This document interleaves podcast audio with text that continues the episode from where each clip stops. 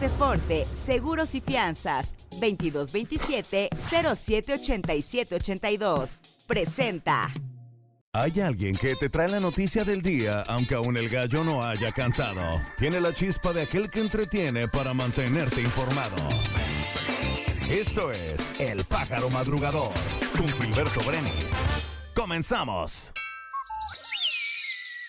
¿Cómo les va? Feliz miércoles. Gracias por acompañarnos en una edición más del Pájaro Madrugador. Hoy es 29 de noviembre. Estamos ya casi, casi en la cuenta regresiva de este 2023. Es el día 333 y faltan 32 para que termine este año. Hoy celebran sus santos Saturnino, Blas, Demetrio, Filomeno, Iluminada, Sicinio y Paramón. Muchas felicidades.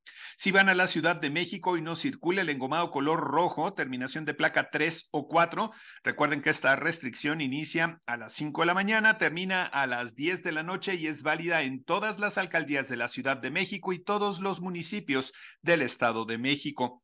Hoy el dólar se cotiza a la compra en 16 pesos con 65 centavos y a la venta en 17 pesos con 60 centavos. El euro se cotiza a la compra en 18 pesos con 84 centavos y a la venta 18 pesos con 85 centavos. Puebla Capital tendrá este día cielo medio nublado, una temperatura máxima de 22 grados y una mínima de 11. Un día como hoy. Hoy es el Día Internacional de la Solidaridad con el Pueblo Palestino, es Día Internacional de los Defensores de los Derechos Humanos y también el Día Mundial de la Conservación del Jaguar. Diego Boneta cumple 32 años, el actor Don Cheadle cumple 59, el productor Pedro Damián cumple 71 años, el cantante y compositor cubano Silvio Rodríguez cumple 77 años, la actriz Ludvika Paleta cumple 45, la actriz española Concha Velasco cumple 84, en 1986 fallece el actor Cary Grant. En 2001 muere el integrante de The Beatles, George Harrison. Y en 1933 nace el actor Julio Alemán. Puebla. El gobierno del estado apuesta al talento humano y la sustentabilidad para afianzar en la entidad la industria 4.0 a fin de mantenerla como un referente internacional, fue lo que afirmó el secretario de Economía, Hermilo Barrera Novelo, al inaugurar la cumbre de emprendimiento e innovación 2023 en representación del mandatario estatal. Destacó que el gobernador apoya proyectos como el Centro de Innovación y Emprendimiento, un espacio de puertas abiertas para construir y consolidar ideas transformadoras, además de haber logrado establecer en Puebla el Centro de Investigación en Tecnologías Avanzadas del Instituto Politécnico Nacional. En el marco de los 16 días de activismo contra la violencia de género, la Secretaría de Seguridad Pública, en coordinación con las Secretarías de Gobernación, Igualdad Sustantiva y la Benemérita Universidad Autónoma de Puebla, realizaron el foro Todos por Todas, a fin de intercambiar buenas prácticas y compartir estrategias en favor de mujeres y niñas. El secretario de Gobernación, Javier Aquino Limón, señaló que el respeto en cualquier ámbito es primordial para lograr una sociedad en paz que permita el pleno desarrollo de las personas, principalmente de las mujeres, niñas y adolescentes. Como parte del esfuerzo del gobierno del estado para fomentar una cultura del ahorro entre las y los jóvenes, el Colegio de Bachilleres del estado de Puebla realizó diversas actividades para fomentar la importancia del manejo de las finanzas personales entre sus aprendientes. Los 37 planteles ubicados en el estado de Puebla llevaron a cabo pláticas, conferencias, talleres y ejercicios prácticos sobre temas como el ahorro, presupuesto, ingresos y egresos, las deudas, tarjetas de crédito e inversión con el objetivo de garantizar la incorporación de perfiles altamente capacitados de manera igualitaria y transparente, el gobierno del estado, mediante el Instituto de Seguridad y Servicios Sociales para los Trabajadores al servicio de los poderes del estado de Puebla, emitió la convocatoria de reclutamiento y selección para personal médico de las especialidades de pediatría y ginecología. Como requisitos indispensables, las y los interesados deberán presentar título y cédula profesional de especialidad, además de realizar una entrevista con la persona responsable del área. Con la entrega de uniformes, calzado y mochilas escolares en el municipio de Tehuacán, el gobierno de Puebla reafirma su compromiso con la educación, impulsa a las y los menores a que continúen con sus estudios y contribuye al ahorro familiar. Esto fue lo que manifestó el gobernador Sergio Salomón Céspedes Peregrina. En compañía del alcalde Pedro Tepole Hernández, el mandatario puntualizó que destinar el dinero del pueblo en el pueblo tiene un alto valor, pero invertir en el desarrollo de las próximas generaciones, en su bienestar y en la construcción de un mejor futuro realmente es invaluable. País. El Pleno del Senado ratificó el nombramiento del ex gobernador panista de Nayarit, Antonio Echeverría, como consejero independiente del Consejo de Administración de la Comisión Federal de Electricidad. La propuesta del presidente Andrés Manuel López Obrador tuvo que ser sometida a votación en un segundo intento, toda vez que en el primero no reunió los votos, por lo que este martes obtuvo 64 votos a favor y 27 en contra, cumpliendo así con la mayoría calificada que requiere el cargo. Las elecciones de 2024 serán en las que mayor número de mujeres contenderán por un cargo de elección popular, lo que obliga a las instituciones del Estado mexicano a combatir la violencia política contra las mujeres en razón de género. Esto señaló la consejera del Instituto Nacional Electoral, Carla Humphrey Jordan. Al participar en el panel Mujeres en el Poder, el rumbo de México en el marco de la Feria Internacional del Libro, recordó que más de 20 mil cargos de elección popular estarán en disputa en todo el país y dado que la paridad es un piso, no un techo, más de 10 mil mujeres tendrán que ocupar estos espacios. Ayer la precandidata a la presidencia de la República, Xochitl Gálvez Ruiz, designó a Kenia López Rabadán como jefa de oficina de su campaña. Kenia tiene experiencia electoral de más de 25 años, ha sido legisladora en múltiples ocasiones y cuenta con una amplia trayectoria política tanto en el ámbito federal como local. México se encuentra ante una situación de emergencia por tráfico de armas de fuego, reconoció la secretaria de Relaciones Exteriores, Alicia Bárcena. En audiencia pública ante la Corte Interamericana de Derechos Humanos, la canciller mexicana reconoció una emergencia compartida con la región americana al detallar que anualmente se trafican ilegalmente al país 200.000 armas.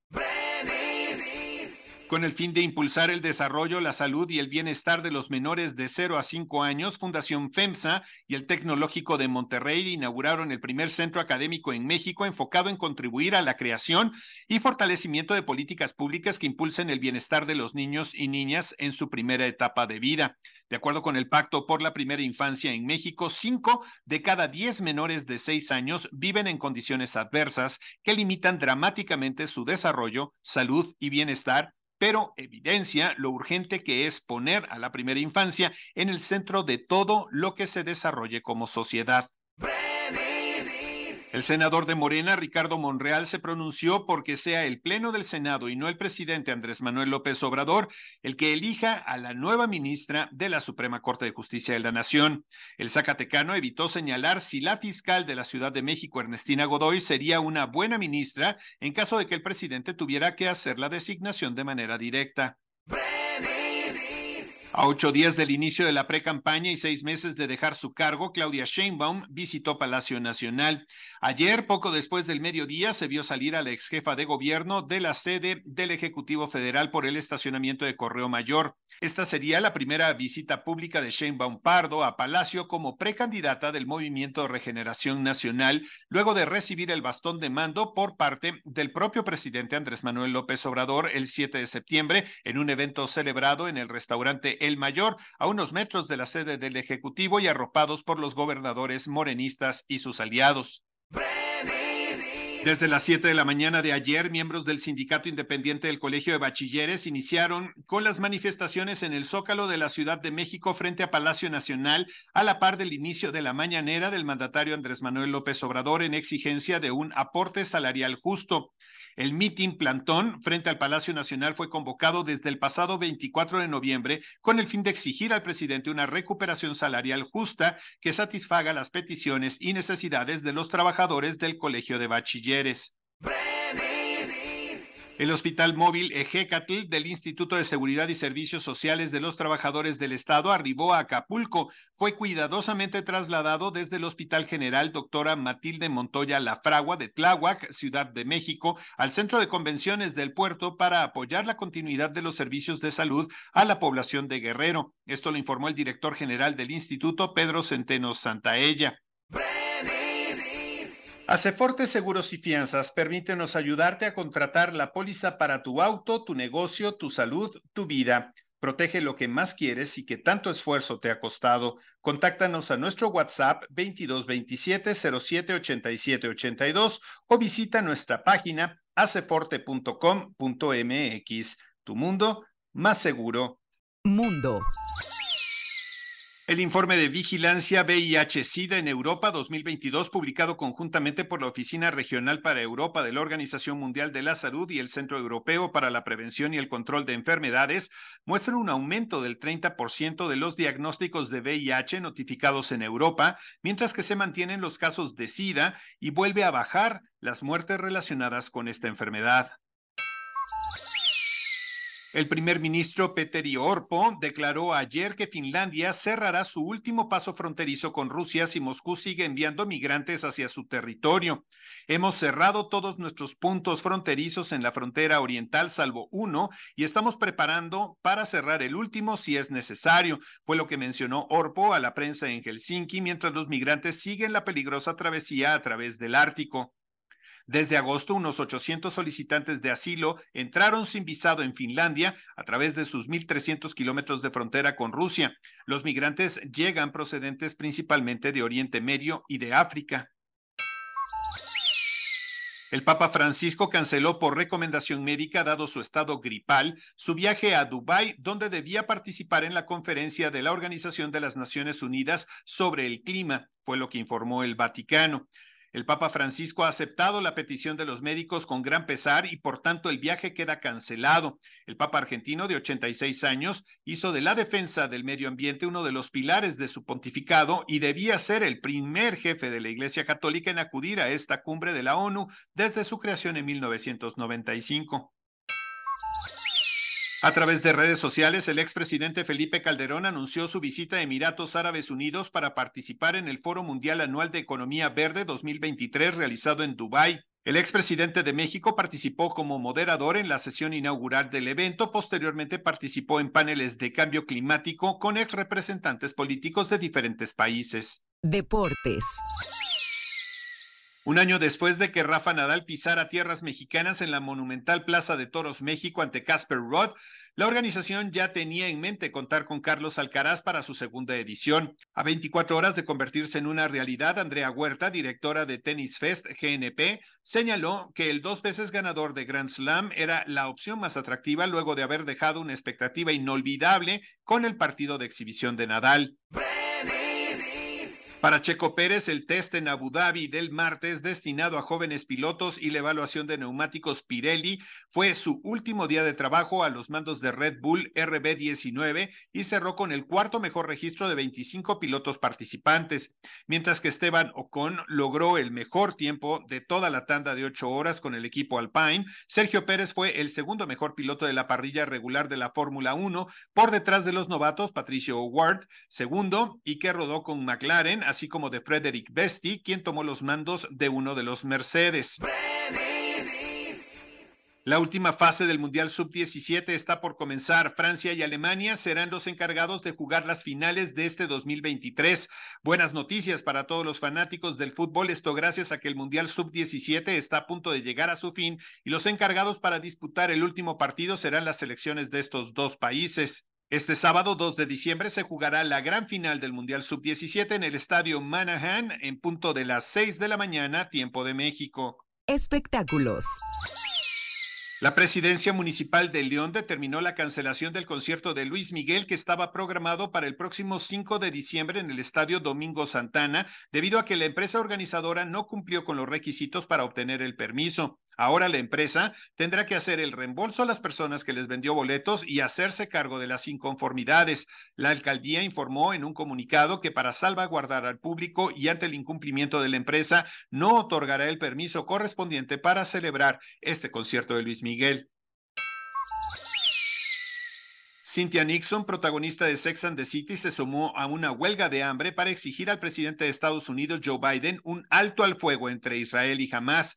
La actriz y activista declaró que está cansada de que se considere que las víctimas civiles son parte de la rutina de la guerra, por lo que pidió al presidente Biden su intervención para poner fin a la guerra entre Israel y Palestina. Ayer la icónica agrupación argentina Los Fabulosos Cadillacs publicó en sus redes sociales próximas fechas en México como parte de su gira El León del Ritmo Tour para este 2024, luego de haber triunfado en la Ciudad de México el pasado 8 y 9 de noviembre en el Palacio de los Deportes. De esta manera da a conocer que el domingo 4 de febrero estará en Oaxaca, el miércoles 7 de febrero en Puebla y el viernes 9 de febrero en Querétaro. Hemos llegado al final de esta emisión del Pájaro Madrugador. Por su atención, muchísimas gracias. Por favor, pásenla muy bien. Es un excelente día para poder hacer cosas buenas, así que hay que aplicarnos en ello. Les recuerdo que les agradezco muchísimo el que nos escuchen, el que compartan este link para que más personas lo hagan y sobre todo les agradezco muchísimo todos sus comentarios, siempre favorables y de los cuales también podemos aprender. Que tengan un excelente miércoles. Hasta mañana. Aceforte, Seguros y Fianzas, 2227-078782. Presentó. Esto fue El Pájaro Madrugador. Nos escuchamos mañana.